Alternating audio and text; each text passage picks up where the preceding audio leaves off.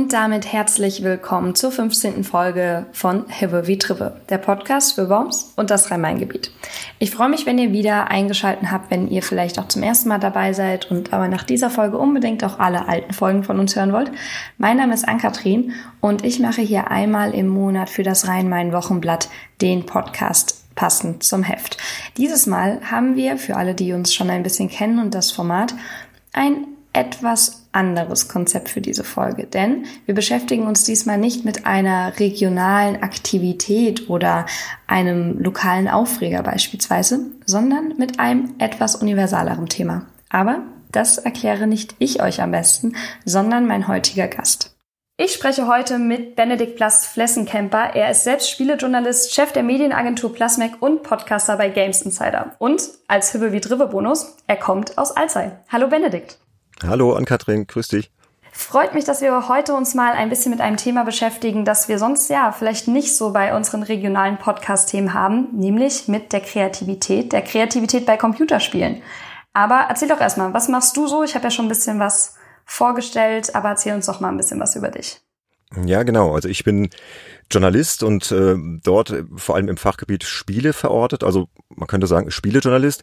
Ähm, macht das schon sehr lange, jetzt seit 1999. Hab früher äh, bei Fachmagazin gearbeitet als Redakteur, dann später als Chefredakteur und bin jetzt seit ähm, ja, 2001 äh, eigentlich selbstständig. Ja, und schreibe für diverse Medien über das schöne Thema Computerspiele. Ähm, Kunden sind vor allem äh, online zu sehen, Spiegel Online, ähm, T-Online, Zeit Online, aber auch Fachmagazine wie die PC Games, zum Beispiel GameStar, GamePro. Also da bunt gestreut bin ich überall zu finden. Genau. Wie bist du denn zu dem Thema Computerspiele gekommen? Also man könnte ja jetzt vermuten, dass es vielleicht aus dem Hobbybereich eher kommt, aber du bist jetzt auch schon einige Jahre beruflich dabei. Ja klar, es fing als Fan an damals, ne, als, als Kind begeistert, schon gespielt, schon äh, ja, ging so Mitte der 80er Jahre los und äh, habe dann auch angefangen, äh, Computerspielmagazine zu lesen. Da ist dann vor allem die Powerplay zu nennen. Das war so ein Kultmagazin, das ging Ende der 80er Jahre los und das war so meine absolute Lieblingszeitschrift. Und je älter ich wurde und dann hat sich dann irgendwann rausgestellt, hey, das wäre doch ein Job, den könnte ich mir auch vorstellen dass es dann wirklich geklappt hat, war dann reiner Zufall, weil ich wollte eigentlich ja, Journalist werden und hätte auch nichts dagegen gehabt, äh, über andere Themenbereiche zu schreiben. Bin dann aber über drei Ecken dann in eine Redaktion gekommen, die eben über Computerspiele und Videospiele berichtet hat, die Fun Generation. Das war Ende der 90er Jahre und da bin ich dann nach Würzburg gezogen und bin dann so in die, äh, ja, in die Spielebranche reingerutscht, sagen wir mal so. Genau.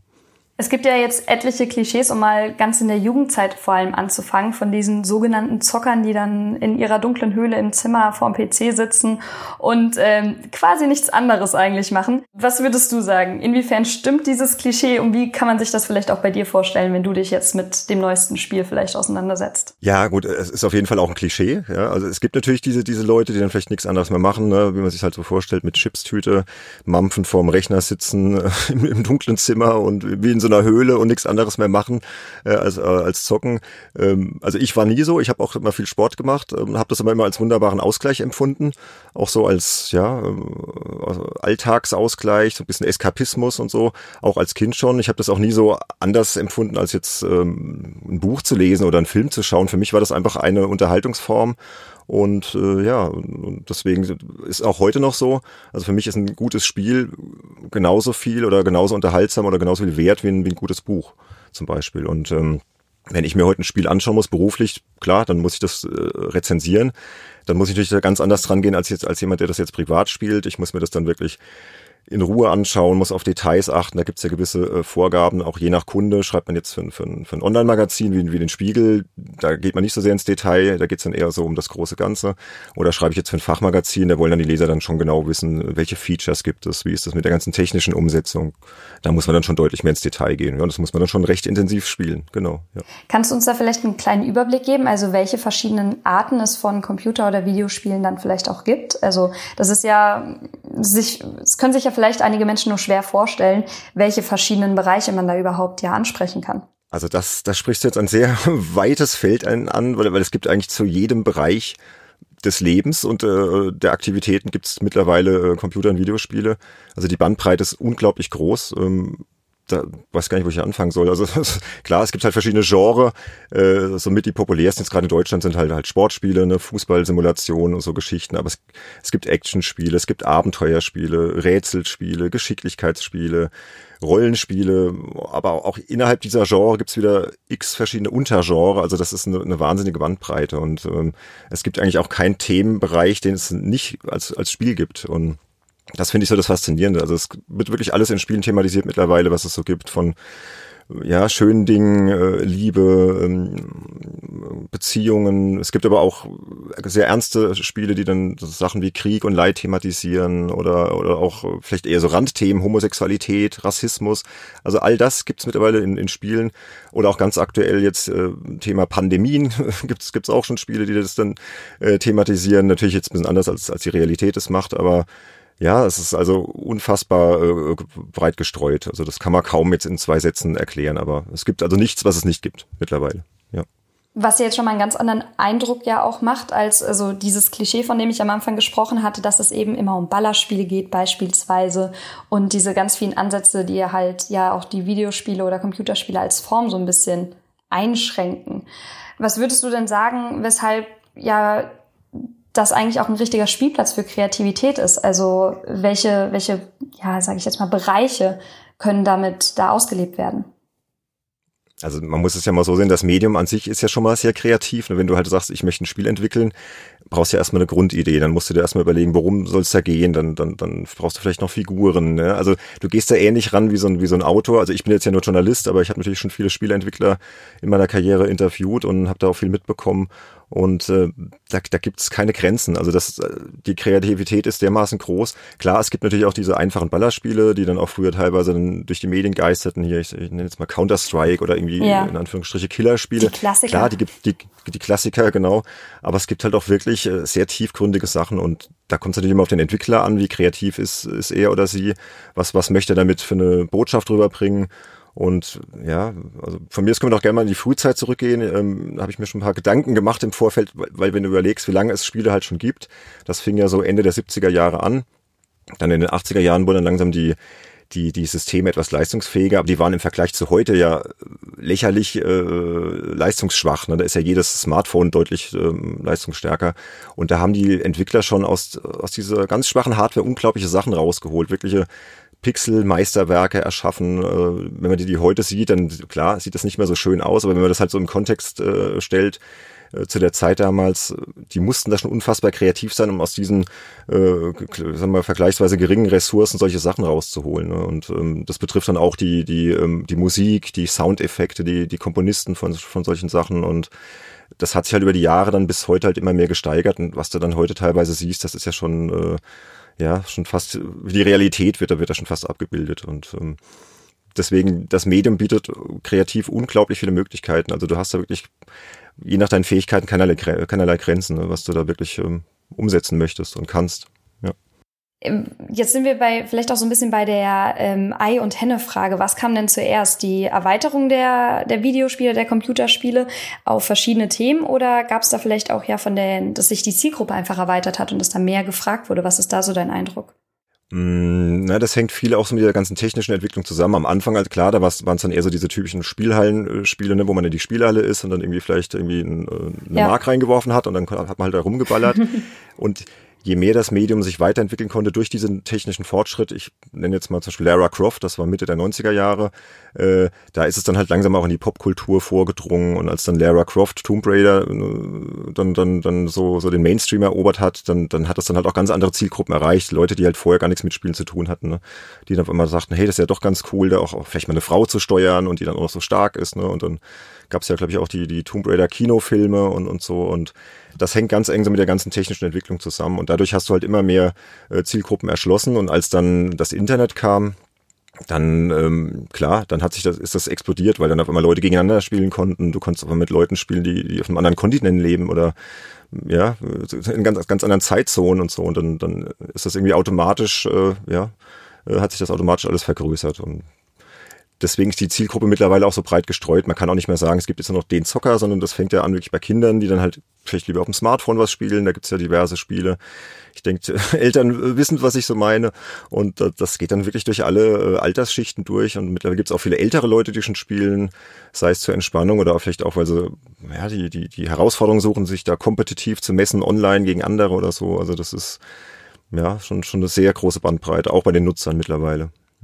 Meinst du, damit hat sich auch so ein bisschen vielleicht das Image, äh, ja, also dass es ein positiveres Image inzwischen geworden ist, also dass es akzeptierter ist, auch dass jemand spielt und eben nicht nur dieses Klischee gestärkt wird?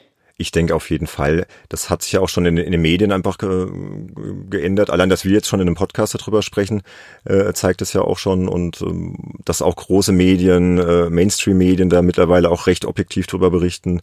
Äh, klar, das hat sich definitiv gewandelt. Und es ist vielleicht immer noch hier und da nicht so gleichgestellt mit Literatur und, und Film oder Malerei, ne, dass die Leute das so als Kunstform empfinden.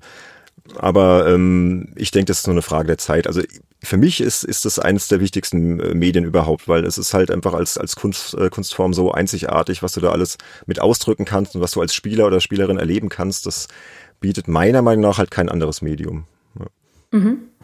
Was meinst du, weshalb ist das vielleicht oder weshalb ist dieser Prozess noch so ein bisschen langsam? Also liegt es daran, dass es vielleicht nicht so sichtbar ist in der Diskussion, dass es digital ist, während man zum Beispiel ja ein Gemälde immer mal wieder in einer Ausstellung sehen kann oder bestimmte Kunstszenen verfolgen kann? Ähm, oder was meinst du? Was, was passiert da gerade? Ja, gute Frage. Das, das hat mehrere Gründe, denke ich. Also ein Grund ist auf jeden Fall, dass die Medien, auch wenn sie sich da schon ein bisschen gebessert haben, ja, gerade so die Massenmedien, ähm, sei es jetzt eine Zeit oder, oder ein Spiegel, dass es immer noch so ein bisschen gesondert äh, beobachtet wird, statt halt zu sagen, okay, Spiele gehören jetzt zum Beispiel ins Feuilleton, werden Spiele dann meistens eher so im Digitalressort oder äh, in der Netzwelt oder so besprochen. Also es wird mir noch zu sehr getrennt und das gibt dann immer so diesen Eindruck, ja, das ist halt sowas, Digitales. Und ich glaube, würde man das halt mal so ein bisschen aufweichen und sagen, hey, das ist wirklich gleichberechtigte Kunst wie, wie, wie andere Kunstbereiche, dann wäre die Wahrnehmung noch ein bisschen anders. Aber man muss es ja auch so sehen, die Leute, die jetzt damit groß werden, für die ist das vollkommen normal. Ne? Und in, in 20 Jahren sind die dann erwachsen. Und ich glaube, dann wird sich die Wahrnehmung komplett geändert haben. Also ich glaube, es wird irgendwann der Punkt kommen, dass dann Spiele wirklich ähm, als Kunst in der breiten Masse ak äh, akzeptiert sind und da gar nicht mehr drüber gesprochen wird, ist das überhaupt eine Kunstform, sondern wird halt nur noch drüber gesprochen, was ist gut, was ist schlecht und so wie es ja bei Kunst auch ist. Es gibt ja auch schlechte Bilder, ja, wo, man, wo man sagt, um Gottes Willen, was hat der da gemalt, ja, schlechte Bücher. Durchaus. ich glaube, da, da geht der Weg hin, das wird noch ein bisschen dauern, aber wir sind auf einem guten Weg und ja. Ich glaube, ich versuche da auch ein bisschen zu beizutragen, dass, dass das halt schneller geht, ja ja, mit meiner Arbeit. Was denkst du denn sind so die Themen, mit denen man sich dann vielleicht auch in der Branche noch auseinandersetzen muss? Also gibt es da irgendwelche, ja, sage ich jetzt mal, Brennpunkte momentan, irgendwelche Diskussionen, irgendetwas, worüber vielleicht noch nicht reflektiert wurde? Weil beispielsweise in der Kunst geht es ja auch immer damit einher, was passiert aktuell, welcher, keine Ahnung, Künstler war vielleicht in der Vergangenheit eher oder muss jetzt kritisch reflektiert werden? Gibt es solche Diskussionen in der, sage ich jetzt mal, Metaebene auch in der Gaming-Szene oder ist das eher noch niedrig? Gibt's immer wieder. Es gibt halt immer wieder in, innerhalb der Branche halt halt Problemfelder. Ähm, Gab es auch, auch Sexismusdebatten und so, als diese MeToo-Debatte losging oder, oder Arbeitsbedingungen bei Spieleentwicklern. Also so Sachen sind eher oft oft in der Branche gefragt, äh, dass da halt noch Verbesserung stattfinden muss.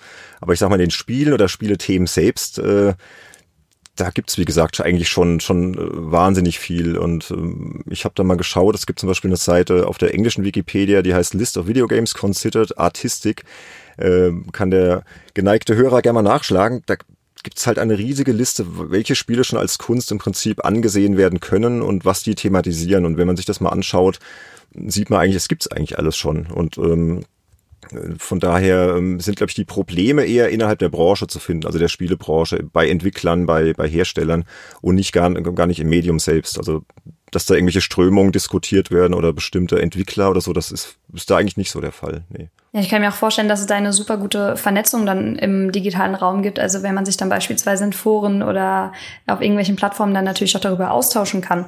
So was gerade neu rausgekommen ist oder was zu empfehlen ist, vielleicht für Einsteiger, die nach einem bestimmten Genre vielleicht suchen. Definitiv, ja. Das, das fängt schon auf Twitter an zum Beispiel. Das ist eigentlich auch, auch ein Medium, wo, wo sehr viel über Spiele dann mit dem Hashtag halt versehen. Jetzt aktuell wurde gerade The Last of Us Part 2 veröffentlicht. Das war auch so ein Spiel, was gerade sehr durch die Medien geht, was auch durch die Mainstream-Presse geht Ähm, da wird halt eigentlich täglich diskutiert, ähm, wenn man diesen Hashtag dann eingibt und, und sucht. Da kann man sich dann eigentlich ausgiebig über das Spiel informieren und Meinungen einholen und äh, ja klar, ähm, auf Facebook, ähm, äh, auf YouTube sowieso, auf Twitch. Äh, also du kommst eigentlich gar nicht drum rum, wenn, wenn du, wenn du, wenn du, wenn du, wenn du damit halt konfrontiert werden möchtest. Ne? Du musst halt natürlich schauen, äh, wonach suche ich genau, nach welchem Spiel, die Hersteller-Webseiten. Also es gibt unzählige Anlaufstellen, sich da zu informieren. Ich habe ja auch gehört, du machst so einen Podcast, da könnte man sich ja dann auch mal informieren, beispielsweise, wenn man da mehr einsteigen möchte in das Thema.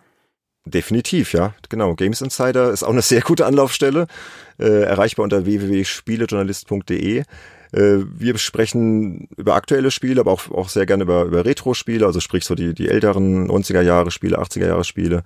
Und wir sprechen auch viel so über unseren Beruf als Spielejournalist, also was der für Herausforderungen bietet, wie der sich verändert hat in, in, in seit, äh, ja, seit Beginn äh, ich sag mal, der, der Printmedien bis heute, was da die Herausforderungen sind, ähm, auch über unsere Arbeit an sich, was, was testen wir gerade. Also da kann man so ein bisschen Einblick bekommen, wie arbeitet eigentlich ein Spielejournalist. Das ist so ein bisschen unsere Herangehensweise. Also nicht, also nicht nur über Spiele zu sprechen, sondern auch viel über die Menschen, äh, die Branche an sich. Und wir haben auch immer wieder interessante Gäste, die dann auch nochmal neue Einblicke äh, bieten und äh, teilweise auch Koryphäen so, so aus dem Journalismusbereich, zum Beispiel von dieser Powerplay, von der ich am Anfang gesprochen habe, hatten wir den damaligen Gründer schon in der Sendung, was dann für mich halt ganz toll war, weil das war halt mein Idol, als ich zehn war, ne, elf war und auf einmal ist er halt bei mir im Podcast und erzählt halt und so Geschichten halt, genau. Ich kann mir auch vorstellen, dass während Corona gerade, also durch diese ganze Zeit, die man dann so im März, April, Mai zu Hause verbringen muss, dass es da wahrscheinlich auch nochmal einen ordentlichen Ansturm auf ja generell Videospiele, Computerspiele gab. Hast du da irgendwie was mitbekommen, wie das aktuell sich verhält? Ja, das stimmt. Also da, die Zahlen sind, sind auf jeden Fall gestiegen, so, so ein bisschen die Verkaufszahlen. Auch so bestimmte Genre halt, die dann ja, vielleicht die Leute einfach ein bisschen abgelenkt haben. Mir fällt da gerade ein Spiel ein, dieses Animal Crossing für die Nintendo Switch. Das ist so ein Spiel, wo man eine Insel erschafft und auf dieser Insel lebt und dann Sachen baut und alles ist sehr friedlich und schön und so ein bisschen so als Gegenpol zu dem, zur ganzen Wirklichkeit. Ähm, ja, auf jeden Fall, das hat man schon gemerkt. Und äh, dann gab es auch wiederum Hersteller, die manche Spiele verschoben haben, weil dann die vielleicht dann irgendwie von der Thematik zu, zu hart waren, einfach, um die dann irgendwie im März oder im April rauszubringen. Auch dieses The, The Last of Us, von dem ich gerade erzählt hatte, äh, da, da geht es um eine Pandemie und das war dann vielleicht im, oh, okay. im März ein dober Zeitpunkt. Ne? Und ähm, ja, also auf jeden Fall, man hat schon gemerkt, dass da die Zahlen ein bisschen angestiegen sind. Ja. Was ja auch dann nochmal dafür spricht, dass generell die Gaming-Branche, die Gaming-Szene ja auch etwas sehr zeitgenössisches ist. Also dass da sehr schnell reagiert werden kann, vielleicht auch auf, auf das, was passiert, was andere Kunstformen vielleicht gar nicht mal so schnell hinbekommen. Auf jeden Fall, also das gerade so politische Sachen. Es gibt immer wieder Spiele, die dann wirklich auch ähm, ja, konkret Bezug auf, auf politische Vorkommnisse ähm, herstellen manchmal auch ein bisschen auf abstrakte Art, also dass nicht unbedingt eine reale Figur, ein realer Donald Trump oder so verwendet wird, aber da wird halt eine Figur dargestellt und du spielst das Spiel und weißt genau, was damit eigentlich gemeint ist. Also das, das schaffen Spiele sehr gut, ja, auf jeden Fall. Und auch immer wieder, ja, gesellschaftliche Probleme werden auch mal wieder äh, thematisiert. Das ist auch etwas, was mich dann immer sehr fasziniert, dass dann halt ein guter Spielentwickler einfach so ein Feingefühl hat, äh, ja, was ist gerade so auf der Welt los, was passiert und wie könnte ich das in meinem Spiel äh, auch thematisieren so, dass es halt aber nicht irgendwie mit erhobenem Zeigefinger ist, sondern vielleicht trotzdem unterhält, aber auch die Leute informiert und so ein bisschen aufklärt. Ne? Und da gibt es mittlerweile, wie gesagt, wahnsinnig viele Spiele. Da bin ich ja mal gespannt, was uns dann vielleicht in so einem Jahr, anderthalb oder zwei Jahren so an Corona oder äh, vielleicht auch Black Lives Matter Spielen dann erwartet, wenn da dann vielleicht das aufgearbeitet wird, womit wir uns jetzt schon im Jahr 2020 auseinandersetzen mussten. Also da bin ich mir sicher, dass da einiges kommen wird. Es gibt auch schon äh, das ein oder andere Spiel, ähm, was Corona so thematisiert. Das war dann aber eher so auf humorvolle Art und Weise, dass man da irgendwie ein Virus selbst gespielt hat, das sich verbreiten muss. Also was heißt humorvoll? Eher, ist eher so Satire halt. Ja. äh, muss man selbst wissen, ob man ja. das dann spielen möchte. Also ich wollte es jetzt nicht spielen, aber das war wohl auch ein, so, so ein kleiner Geheimtipp oder so ein kleiner äh, Sleeper-Hit. aber äh, fand ich ein bisschen makaber, die Idee. Ne? Aber ja, auf jeden Fall. Also da wird auf jeden Fall was kommen, bin ich mir sicher. Und gerade so Themen wie Rassismus, die, die wurden auch schon thematisiert in Spielen. Und ähm, oder Homophobie und so Sachen. Also es gibt's eigentlich alles schon. Also wenn, wenn man da wirklich die Augen offen hält und sich ein bisschen informiert, ähm, da findet man wirklich, wirklich Spiele, wo, wo man dann denkt, hey, das, das ist ja eigentlich auch ein gutes Thema für einen Film oder wer auch als Buch hätte das auch funktioniert. Und gibt's dann halt als Spiel schon. Dann ja. ist natürlich jetzt dann noch meine wichtige Frage zum Abschluss. Von morgens bis abends arbeitest du eigentlich über, mit und in der Gaming-Branche. Aber was spielst du denn, wenn du dann mal abspannen möchtest oder ja, du die Kunstform mal genießen magst? Also ich spiele ehrlich gesagt gar nicht mehr so viel. Gerade wahrscheinlich deshalb, weil ich, weil ich damit so viel beruflich zu tun habe. Ähm, aber wenn ich spiele, spiele ich ganz gerne Retro-Spiele, also auch so ältere Sachen die einfach so ein bisschen zeitlos sind. Äh, Adventures zum Beispiel, äh, so, so die, die 90er Jahre hatten da halt ganz tolle Titel. The Secret of Monkey Island dürfte auch bestimmt dem einen oder anderen bekannt sein. Ähm, aber ich spiele dann halt auch, auch schon ganz gerne mal was Aktuelles. Jetzt aktuell ist dieses The Last of Us Part 2, es ist so der Titel, der an der Branche halt für Aufsehen sorgt. Ähm, und den spiele ich gerade privat auch, aber der ist, der ist so aufregend, ich schaffe da höchstens eine Stunde und dann brauche ich eine Pause. Das ist dann schon wieder gar nicht so entspannt, weil das sehr gruselig gemacht ist und da geht es halt um diese Endzeit und Pandemie und die Folgen einer, einer Pandemie, wo dann aber die Menschen äh, dann mutieren zu irgendwelchen äh, Infizierten und das ist schon schon sehr gruselig, ja. Deswegen, das spiele ich dann lieber ein Stündchen und dann, dann ist gut. Jetzt hast du mich schon fast wieder motiviert, meinen alten Rechner mal aufzubauen. Ähm Den hatte ich schon wieder weggestellt aufgrund der ganzen Lockerungen, die es jetzt in letzter Zeit gab, wo man dann doch mal wieder mehr rausgehen konnte und ein paar Freunde wieder treffen konnte. Aber vielleicht sollte ich da dann noch mal gucken, was es so momentan gibt, was ich mal wieder anfangen sollte. Was hast du denn gespielt, wenn ich fragen darf? Früher. Ich habe äh, Call of Duty gespielt. In ähm, Anlehnung an alte Zeiten. Früher in der Jugend hat das so der gesamte Freundeskreis gespielt, das und äh, das äh, berühmt-berüchtigte World of Warcraft oder auch mal ähm, Counter-Strike. Das waren so, so die Sachen. Mhm. Ansonsten äh, jetzt alle an alle Hive wie Drive Hörerinnen und Hörer, die das hören, ähm, gegebenenfalls nichts mehr verstehen. Ihr könnt dann gerne mal googeln. Ähm, Apex und Valorant haben wir noch gespielt und ähm, ab und zu gab's dann auch mal so der klassische äh, Scriblio-Abend, also wo wir dann malen mit mit Freunden quasi gespielt haben. Alle haben am Laptop gemalt und man musste das dann erraten und eintippen und währenddessen haben wir miteinander geskypt. So sah meine Quarantäne-Corona-Zeit ein bisschen aus. Ja, okay. Also eher so diese Online-Titel, wo man auch mit anderen Leuten zusammenspielt genau, und sich austauschen genau. kann. Also ja. der soziale Faktor war da halt ganz groß, weil wenn, also bei uns war es sehr stark, dass wir uns halt alle nicht mehr gesehen haben. Wir haben einen sehr aktiven Freundeskreis und dadurch haben wir das dann so ein bisschen mhm. kompensiert. Also bei uns haben auch, also generell so in meinem Umfeld, ich bin ja Mitte 20, da haben sehr viele wieder mhm. angefangen zu spielen, die alten PCs wieder aufgebaut, die alten Playstations oder sich eine neue gekauft, weil einfach, ja, auf einmal so viel Zeit da war, so, ein, so ein bisschen so ein Vakuum und dann hat man dann abends noch gemeinsam mhm. telefoniert. Das hat auf jeden Fall wieder einen sehr starken sozialen Faktor gehabt. Mhm. Ja, Thema World of Warcraft, das, da hatten wir auch eine Folge in, in Games Insider gemacht. Das war die vierte Folge. Das ist ja ein Spiel, ähm, was, was sehr fesseln kann. Und da ging es so ein bisschen schon in die Richtung, was passiert, wenn man das zu viel spielt. Ja, und da habe ich so ein bisschen auch über meine Erfahrung mit dem Spiel erzählt. Das vielleicht noch als Hörtipp, äh, wer, wer jetzt wissen will, was ist dieses World of Warcraft überhaupt? Das war ja auch so ein Spiel, was schon öfter durch die Medien ging und dass das vielleicht auch so ein Suchtspiel ist. Und ja, muss ich, muss ich recht geben, das kann, kann passieren, ja, genau. Fällt mir gerade noch so ein. Also das wäre noch so ein, so ein Hörtipp, Folge 4, wer da noch mehr äh, wissen möchte, was, was ist World of Warcraft überhaupt. Finde ich aber auch sehr gut, wenn ihr da ein bisschen darüber erzählt, was so in Anführungszeichen die Gefahren auch davon sind, weil, wie gesagt, das Klischee hatten wir ja ganz am Anfang schon besprochen, dass mhm. es sehr viele eben gibt, die sich da so ein bisschen drin verlieren, gerade vielleicht in jüngeren Jahren. Und es gibt ja auch immer ganz wieder gerne so diese Mechanismen und Zusammenhänge, die man dann mit beispielsweise der rechten Szene oder generell der Online-Szene, der, des Online-Populismus dann zieht. Und da ist es auch ganz gut, wenn man dann vielleicht mal kritisch reflektiert, dass es eben auch manchmal vielleicht so ein kleiner Sog sein kann, in dem man sich dann begibt, wenn das Spiel ein bisschen zu sehr fesselt fesselt und der Austausch mit den anderen Spielern dann auch ist. Ja, ja klar, das ist ja auch die Gefahr. Das ist einerseits sehr faszinierend, wenn man dann halt auch so eine, so eine soziale Community hat. Oder in, es gibt ja dann Spiele mit, mit Gilden oder Clans und Genau. Da geht man aber auch vielleicht Verpflichtungen ein, dass es dann heißt, hey, du musst um die und die Uhrzeit musst du jetzt online sein, ne? weil wir haben das nächste Match oder wir haben jetzt den nächsten Schlachtzug, so hieß es dann World of Warcraft. Ne? Und das ist natürlich schon eine Gefahr. Ne? Und klar, das muss man auch mal äh, ehrlich ansprechen und ähm, das tun wir dann auch im Podcast. Also wir sind da schon recht reflektiert, wir sind ja auch schon alle ein bisschen äh, länger dabei und spielen alle schon schon ein bisschen länger. Ich mache das ja auch mit zwei Kollegen, die bald auch äh, Spielejournalisten sind und äh, klar, das muss das muss man halt dann auch schon ehrlich ansprechen. Hm, Sehe ich auch so alles in Maßen und ab und zu auch mal wieder rausgehen an die frische Luft. Ähm, das Endgerät der Wahl vielleicht mal zur Seite legen oder zu Hause stehen lassen und dann jetzt vielleicht auch gerade, wo es ein bisschen wärmer wieder wird und man sich wieder treffen kann mit den Freunden, dann wieder im Real Life quasi sehen. Ja, sowieso. Ja, oder einen Podcast hören kann man ja auch wunderbar beim, beim Joggen oder beim, beim Radfahren oder so. Mache ich zum Beispiel gerne beim, beim, beim Laufen, höre ich gerne Podcast. Also, Putzen. Was ja wieder ein, ein so Vorzug dieses Mediums ist. Genau. Absolut, absolut. Und deswegen hoffe ich auch, dass alle Hörerinnen und Hörer, die jetzt gerade hier zugehört haben, deswegen auch die nächsten Mal noch bei uns dabei sind, vielleicht auch mal bei eurem Games Insider Podcast dann reinhören. Sehr gern. Und ja, Benedikt, ich danke dir für das Gespräch über alte und neue Zeiten, über Video- und Computerspiele als Kunstform. Und ja. Ja, ich bedanke mich für die Einladung und mach's gut. Bis bald. Bis bald. Ciao.